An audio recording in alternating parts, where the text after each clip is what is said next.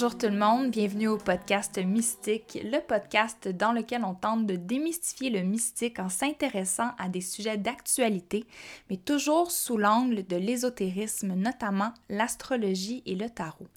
Mon nom c'est Vanessa DL, je suis une sorcière, vulgarisatrice, enseignante et étudiante des arts mystiques qui demeure à Montréal, au Québec j'ai décidé de vous préparer un épisode pour souligner la nouvelle lune d'aujourd'hui, qui est une nouvelle lune en Capricorne, qui euh, ne s'annonce pas de tout repos. Ce que je veux dire par là, c'est qu'on a tendance en astrologie, ou du moins quand on s'intéresse au cycle lunaire, à toujours faire référence au moment de la nouvelle lune comme un moment de douceur, d'introspection, où est-ce qu'on veut euh, ben, regarder à l'intérieur de soi quelles sont les intentions qu'on veut placer pour le cycle à venir, puis les déposer. Puis c'est toujours très, très enveloppé très bienveillant et très doux la manière qu'on en parle. c'est vrai que euh, une nouvelle lune, à la base, quand on la regarde seule, ça peut porter cette énergie-là. Par contre, une nouvelle lune va être teintée non seulement du signe dans lequel elle se trouve, mais aussi des autres configurations astrologiques, on pourrait même dire du contexte astrologique dans lequel la nouvelle lune vient se déposer. Donc, dans l'épisode d'aujourd'hui, on va essayer de mettre en contexte la nouvelle lune en Capricorne qui a lieu dans la nuit du 12 au 13 janvier. Euh, c'est le moment où est-ce qu'en fait le Soleil et la Lune vont s'aligner à 24 degrés sous le signe du Capricorne. Puis tant qu'à être là, ben, on va parler du signe du Capricorne qui est possiblement un des signes les moins sexy du zodiaque, où est-ce que euh, je vois souvent les gens s'exciter pendant la saison du Sagittaire, du Scorpion. Euh, il y a comme quelque chose de, glorieux là-dedans. Puis quand on arrive au signe du Capricorne, silence radio. Euh, puis je pense que ça fait en sorte qu'il y a beaucoup de gens qui sont nés sous ce signe-là, qui ne s'associent pas vraiment à leur signe, qui se voient pas dans l'archétype ou dans la caricature, je devrais dire, de la personne carriériste ambitieuse qui est prêt à tout faire pour monter les échelons et acquérir plus de pouvoir. Donc, on va déconstruire ça ensemble, puis on va en profiter pour aussi déconstruire la carte de tarot qui est associée au signe du Capricorne, la fameuse carte du diable je trouvais que ça valait la peine de vous en parler parce que euh, la semaine dernière, je vous ai proposé un exercice qui vient combiner le tarot et la numérologie. Euh, c'est un exercice en fait qui a pour but de vous aider à trouver quelle est la carte de votre année 2021. Et j'ai remarqué que les personnes qui sont tombées sur la carte du diable sont devenues très, très, très craintives. Fait que je pense que ça vaut la peine qu'on regarde qu'est-ce que la carte du diable a à nous enseigner, autant dans son ombre que dans sa lumière.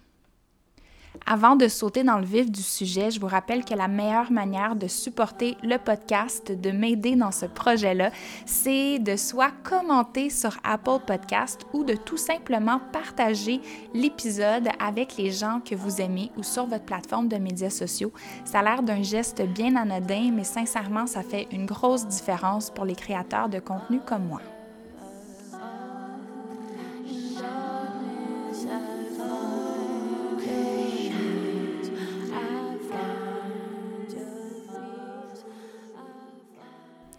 D'entrée de jeu, je pense qu'on peut affirmer que les premiers jours de 2021 n'ont pas été de tout repos.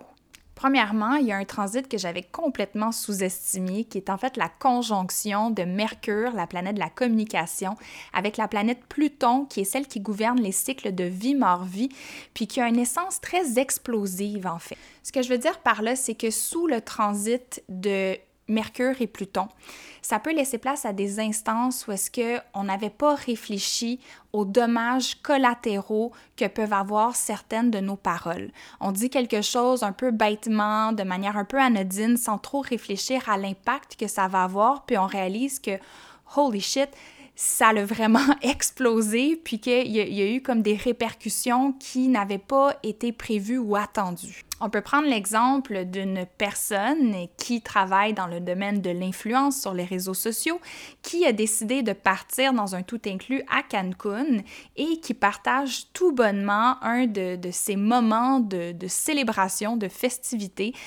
sur son compte Instagram sans réaliser qu'il allait avoir une onde de choc qui allait suivre ce partage-là et qu'il y a une certaine destruction, Pluton, qui va s'en suivre. Puis quand je parle de destruction ici, je peux faire référence à la perte de certains partenariats, de certains sponsors ou que certaines compagnies se dissocient de la personne en question. Puis l'affaire avec le transit de Mercure et Pluton, c'est que ça peut avoir des effets énormes et à long terme sur la vie de certaines personnes. Donc, outre ce transit-là qui a pu amener des conversations un peu plus tendues et beaucoup de frustration dans l'air, il y a aussi eu de nouvelles mesures sanitaires qui ont été implantées au Québec, euh, notamment un couvre-feu et plus de fermeture de commerce, ainsi que,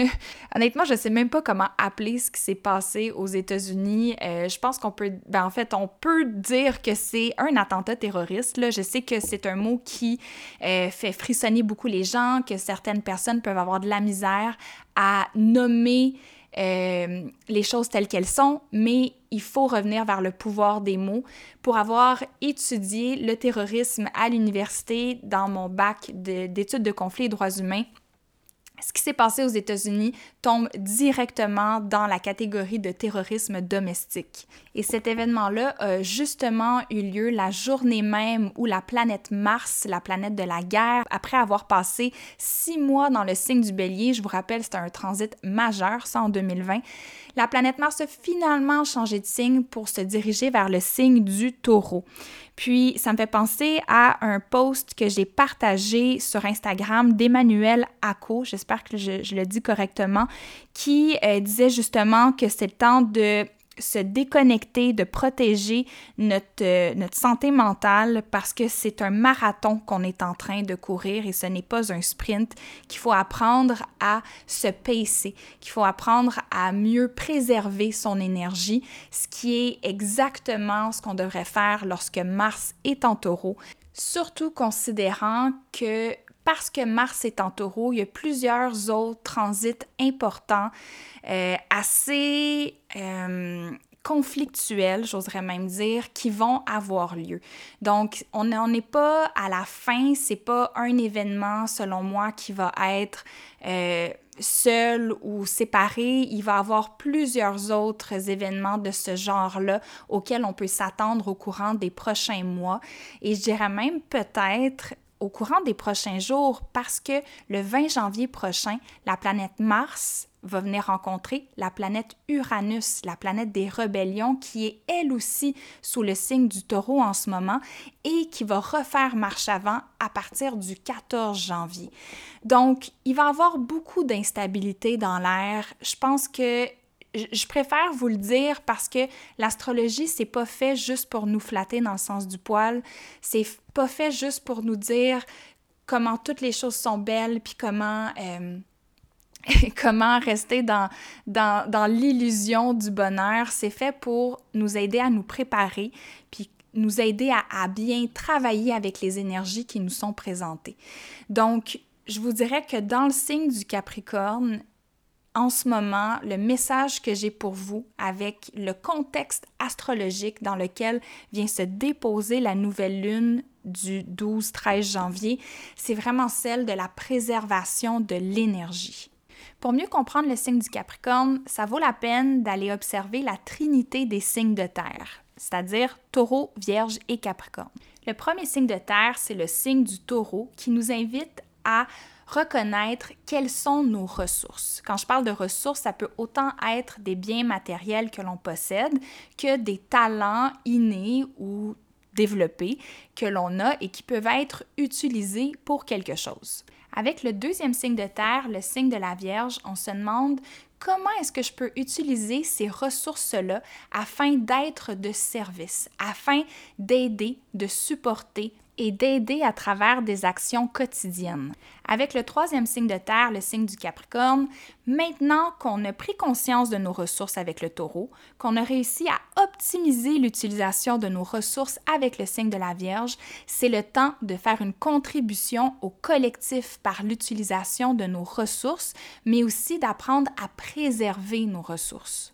Par exemple, c'est intéressant de noter que le recyclage est associé au signe du Capricorne. Donc, quand je vous parle de préserver vos ressources, ça va bien au-delà que de faire des économies ou de mettre le plastique dans le recyclage. En fait, c'est vraiment l'idée de, de, voir votre énergie vitale comme étant votre ressource primaire et de faire des choix conscients de comment vous décidez d'utiliser cette énergie-là au quotidien. Par exemple, choisissez vos batailles. Si vous voyez qu'il y a un branle-bas de combat dans la section commentaires d'un post du Journal de Montréal, ça vaut peut-être pas la peine d'aller vous obstiner avec un conspirationniste, par exemple. Préserver son énergie, ça met aussi l'avant l'importance de la solitude, qui est un thème super important pour le signe du Capricorne. Parce que si le rôle du Capricorne, c'est d'utiliser ses ressources pour contribuer au collectif,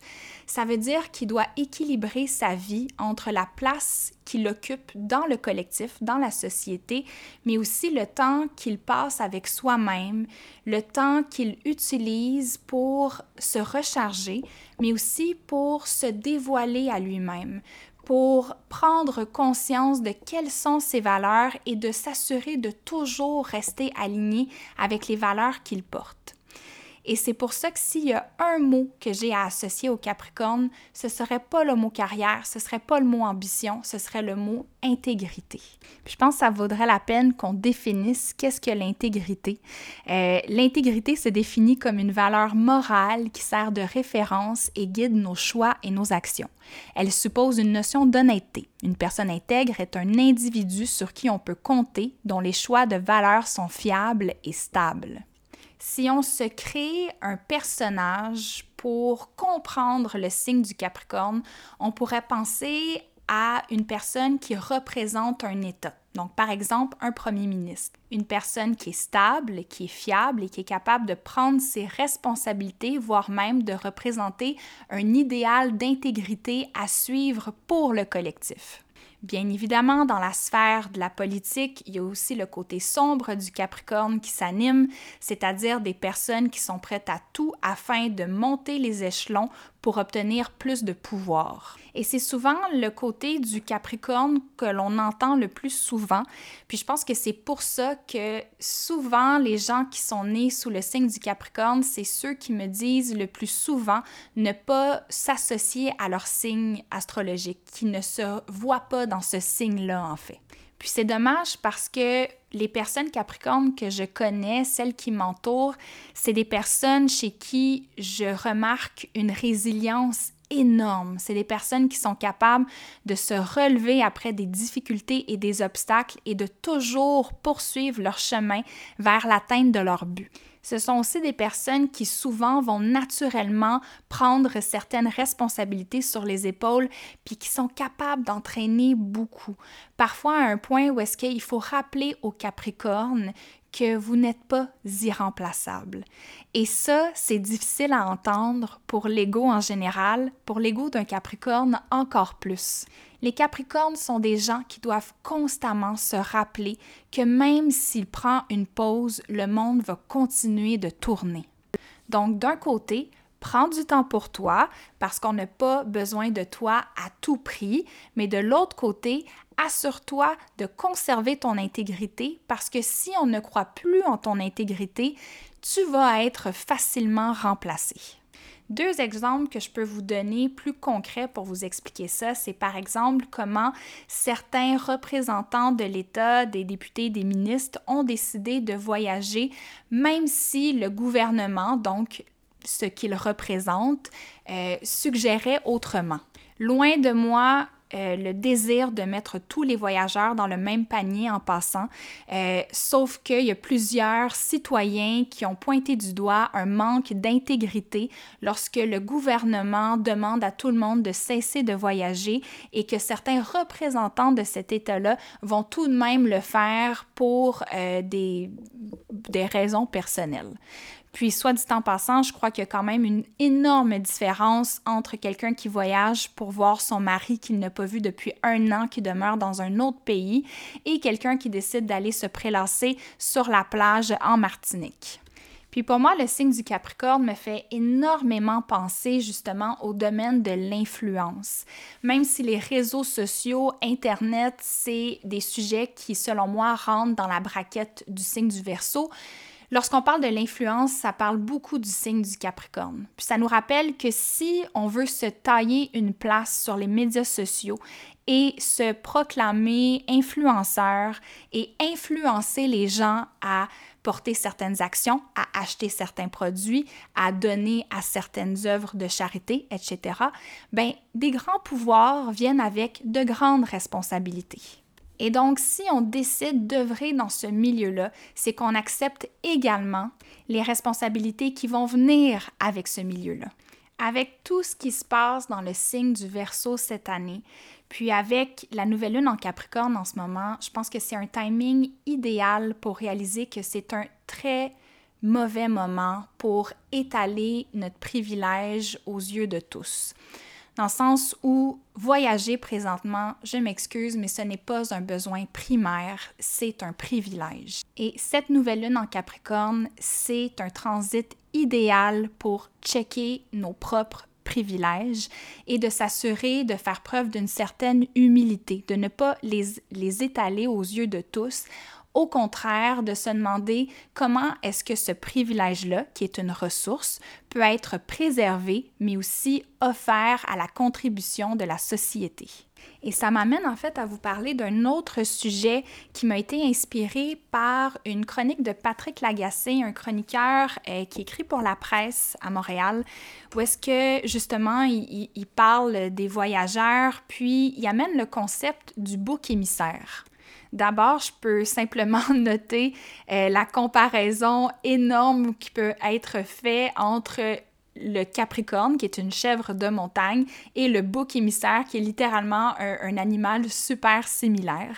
Puis c'est intéressant de voir comment ce concept-là du bouc émissaire, c'est justement l'idée de vouloir faire porter la responsabilité d'un fléau collectif à un certain groupe de personnes.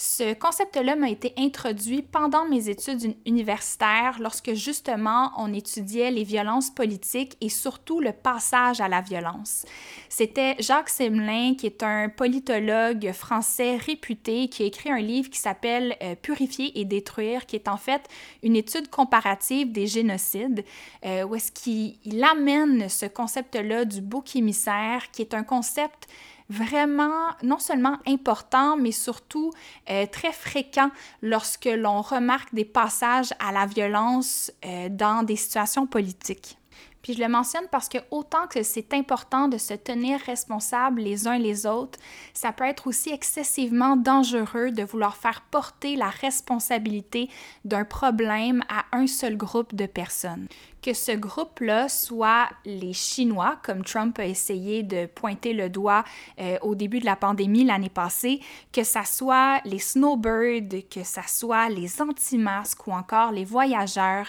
il faut vraiment s'abstenir, selon moi, de pointer du doigt un groupe de personnes et de chercher à déposer la responsabilité d'un problème une aussi grande envergure sur un seul et unique groupe. Puis s'il y a une chose que mes études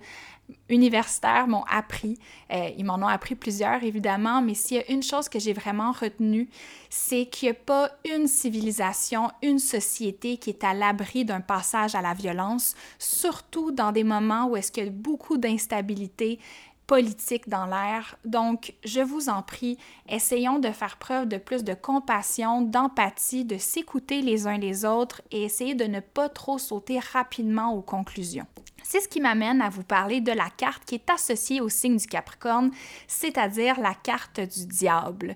une carte qui fait frissonner les gens lorsque ça sort dans leur tirage et la réaction est pas mal toujours la même lorsque les gens ne sont pas familiers avec le tarot. Il y a toujours de la peur, il y a toujours de la confusion, du doute, parce que dans la culture populaire, le diable en est venu à symboliser le mal.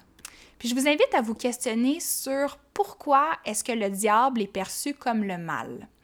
Peut-être que vous avez entendu parler de la télésérie sur Netflix qui s'appelle Lucifer, où est-ce que c'est littéralement le diable qui quitte les enfers pour venir s'installer à Los Angeles. Puis bien que c'est pas la meilleure télésérie de l'univers, on va se l'avouer, il y a quand même des petites pépites d'or à aller chercher pour mieux comprendre la carte de tarot du diable. D'abord, le pouvoir magique qu'a Lucifer, c'est d'être capable d'hypnotiser les gens en les regardant dans les yeux puis en leur posant la question qu'est-ce que tu désires réellement? Et là, les gens étant hypnotisés n'ont pas d'autre choix que de répondre la vérité, mais une vérité tellement radicale qu'elle place les gens eux-mêmes dans un inconfort d'avoir avoué ce qu'ils désirent réellement. Et pour moi, la carte du diable, c'est exactement ça. C'est une carte qui nous parle de nos désirs et de la tentation. La carte du diable, c'est l'énergie puis l'adrénaline que l'on ressent quand on désire vraiment quelqu'un ou qu'on se sent désiré par quelqu'un. Puis il y a comme une force qui s'active à l'intérieur de nous puis qui nous donne plein de jus pour faire plein d'autres activités. Personnellement, quand je rencontre une nouvelle personne, puis que je suis comme excitée de cette personne-là que j'ai rencontrée, j'ai envie d'aller courir, j'ai envie d'aller faire du sport, j'ai envie d'être en mouvement parce que j'ai comme un trop plein d'énergie dans mon corps qui a besoin d'être utilisé. La carte du diable, c'est l'excitation qu'on ressent lorsque on a, quelqu'un devant soi, puis on a envie de l'embrasser, mais on ne sait pas si on peut, on ne sait pas si c'est la bonne chose à faire, si c'est le moment ou si l'autre personne nous veut aussi. Donc, c'est un peu comme une restriction délicieuse, la carte du diable. Pour revenir vers le signe du Capricorne, justement, selon moi, cette carte-là met en lumière comment il peut se créer une tension entre nos responsabilités, le Capricorne, et nos désirs. Il y a une des représentations de la carte du diable que j'aime beaucoup qui provient du Circo Tarot que je vous mets dans les notes du podcast où est-ce qu'on voit justement euh, une femme dans une pratique de BDSM qui, selon Wikipédia, euh, grande source très sérieuse, décrit le BDSM comme l'ensemble des pratiques sexuelles ou non faisant intervenir le bondage, les punitions, le sadisme et le, et le masochisme, pardon, ou encore la domination et la soumission. On dit aussi que dans le BDSM, il y a une dimension de prise de pouvoir, c'est sûr, mais aussi d'autres choses intéressantes comme le fait de faire progresser l'autre et la recherche de lâcher prise. Et justement, la carte du diable, un de ses endgames, un de ses buts, c'est la libération de cette illusion-là d'oppression, de cette tension-là entre les responsabilités et les désirs. Et quelle manière puissante d'assumer ses désirs de manière radicale en ressentant ce besoin-là d'explorer des rapports de domination à travers la sexualité et d'oser le faire, et ce, dans un contexte qui est structuré, qui est respectueux et qui favorise le consentement éclairé. Sauf que ça, la c'est le côté de lumière du diable, parce que bien entendu, il y a un gros côté d'ombre à cette carte-là que euh, je pourrais pas ne pas vous mentionner, évidemment, euh, parce que lorsqu'on parle de désir et de tentation, on se souvient que ce ne sont pas toutes les tentations auxquelles on doit répondre. Par exemple, si vous avez la responsabilité d'un engagement tel qu'un mariage et que quelqu'un autour de vous qui sème la tentation, qui vous donne le goût d'explorer, d'oser, de faire preuve d'audace et de briser votre engagement, ça ne veut pas dire qu'il faut le faire. Il y a certaines des tentations qui doivent être euh, acceptées, reconnues, mais qui ont un message autre que de simplement aller dans l'indulgence et de se, de se laisser aller dans, euh,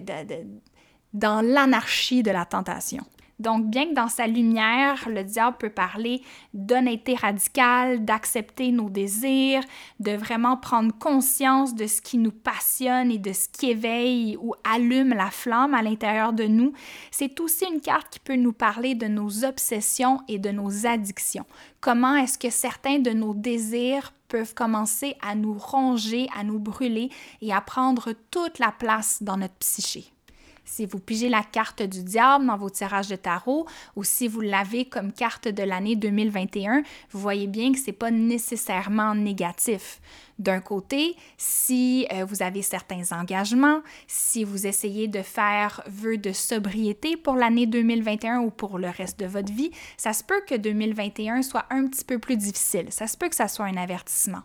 Par contre, ça peut aussi vouloir dire qu'on va se poser des grandes questions par rapport à nos désirs. Qu'est-ce que l'on désire réellement et est-ce qu'on est capable de l'assumer radicalement? Je vous avoue que personnellement, quand je vois la carte du diable ressortir dans mes tirages de tarot, euh, je suis vraiment pas habitée par de la peur ou de, ou de la crainte. Bien au contraire, c'est de l'excitation que je ressens parce que chaque fois que cette carte-là est venue me visiter, ça a toujours laissé place à des grandes périodes de créativité parce que j'étais habitée de ce feu intérieur-là, de ce désir-là qui m'habitait, puis qui était souvent initié par l'apparition d'une personne dans ma vie ou d'un nouveau but ou d'une situation qui venait réallumer cette flamme-là d'une manière assez puissante, puis je vous l'avoue, assez délicieuse aussi.